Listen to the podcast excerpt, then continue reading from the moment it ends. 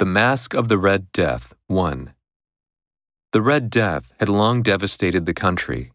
No pestilence had ever been so fatal or so hideous. Blood was its avatar and its seal, the redness and the horror of blood. There were sharp pains and sudden dizziness, and then profuse bleeding at the pores with dissolution.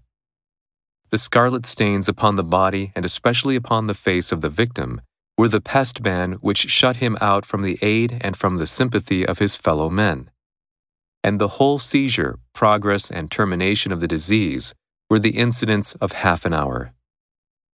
But the Prince Prospero was happy and dauntless and sagacious. When his dominions were half depopulated, he summoned to his presence a thousand hale and light-hearted friends from among the knights and dames of his court, and with these retired to the deep seclusion of one of his castellated abbeys.